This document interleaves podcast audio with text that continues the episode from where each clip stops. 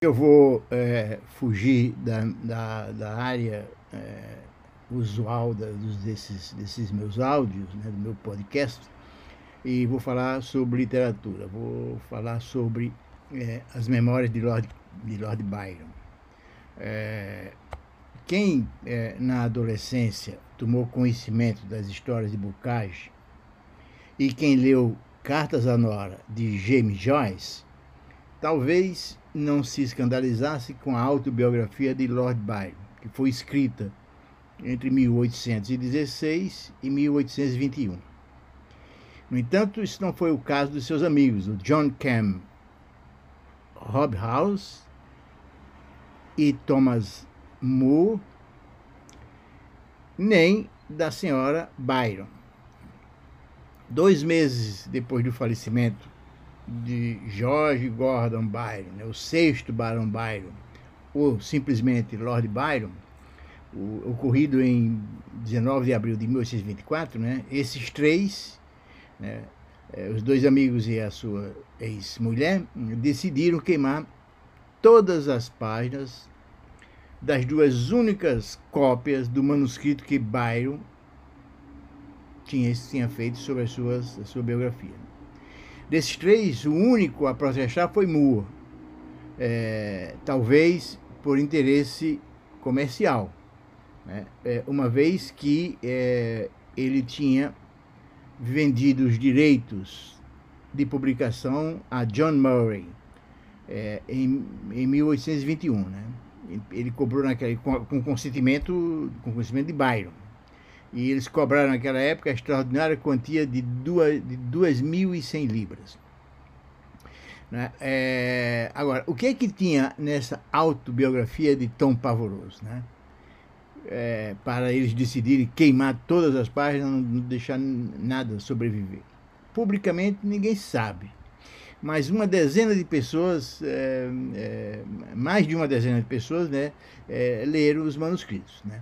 O Lord é, Hobhouse, que era um dos amigos, um dos melhores amigos de, de Byron, né, escreveu no, no, seu dicionário o todo das memórias, abre aspas, o todo das memórias adequava-se apenas a um bordel e condenaria Lord Byron à infâmia eterna se fosse publicado que, que teria nisso? Né? Será que tinha é, revelações do caso incestuoso com sua meia-irmã Augusta? Né? Ou detalhes de práticas sexuais anaturais, como foi sugerido pela sua mulher, Anabela, e sua amante, Lady Caroline Lamb? Ou quem sabe, tinham revelações sobre seus casos homoafetivos? Ninguém sabe. Em uma carta ao editor Murray, Lord Byron teria escrito sobre a primeira parte dessas memórias. O texto, abre aspas, o texto contém memorando, memorandos e não confissões. Eu deixei de fora todos os meus amores, exceto de uma maneira geral, e muitas outras coisas mais importantes, porque não devo comprometer outras pessoas. Mas você encontrará muitas opiniões, e algumas divertidas, com um relato detalhado do meu casamento e de suas consequências. Bom, só um parênteses aqui: o casamento de Byron durou um ano. Bom, ao amigo Thomas Medwin, outro amigo dele, né, ele teria dito sobre a segunda parte, sobre a segunda parte das suas memórias. Será uma boa lição para os rapazes, pois trata da vida irregular que levei em um período e das consequências fatais da dissipação. Existem poucas partes que podem não ser e nenhuma que não seja, que não sejam lidas por mulheres. Quando você ler minhas memórias, aprenderá os males morais e físicos da verdadeira dissipação. Posso garantir-lhe que minha vida é muito divertida e instrutiva. Então, é, então quer dizer, essa, essa, essa, esse, esse texto deixado pelo Lord Byron, que foi queimado né, pouco depois do seu falecimento, né, é, sobre muito, sobre, existem muitas obras publicadas com referência a essas memórias. Essas obras, essas obras foram publicadas a partir dos extratos, alguns dos quais né, eu, eu mencionei aqui, não é? é E, e, então várias pessoas escreveram. E, e, algumas são muito fantasiosas, outras claramente inverossímeis.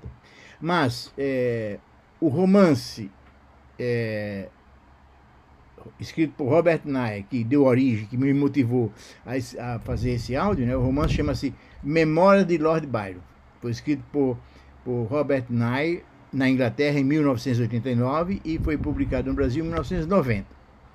Talvez seja o único que tente reconstruir o que Byron teria escrito no texto destruído. Né? O romance, escrito por Nye, contém cenas e fatos que realmente ocorreram e entrelaçados a fatos meramente presumidos, mas completamente plausíveis. Né? O autor consegue mascarar o fato de que a obra de que a obra é de que se trata de uma obra de ficção. Né? Parece quando você lê o livro parece que de fato o livro é escrito em primeira pessoa e parece que de fato é o Byron que está contando a história. Parece então isso, a, o estilo é, do Robert Nye é tal que ele é, esconde que aquilo trata-se de uma de uma ficção. Quem tiver, quem tiver algum interesse em saber mais sobre a vida de Byron, existe uma obra, existe muita, muita, muita, muito, uma literatura enorme, né? Eu, eu, eu não, né, não, não, nunca é, me interessei em entrar em detalhes na vida do bairro. Eu tenho um outro livro que eu acho que é muito interessante, eu recomendo, né? Que chama-se é, Byron Apaixonado. Ele foi escrito por Edna O'Brien. E esse livro ele é baseado no triângulo amoroso entre o poeta, a esposa e a sua meia-irmã. É isso aí.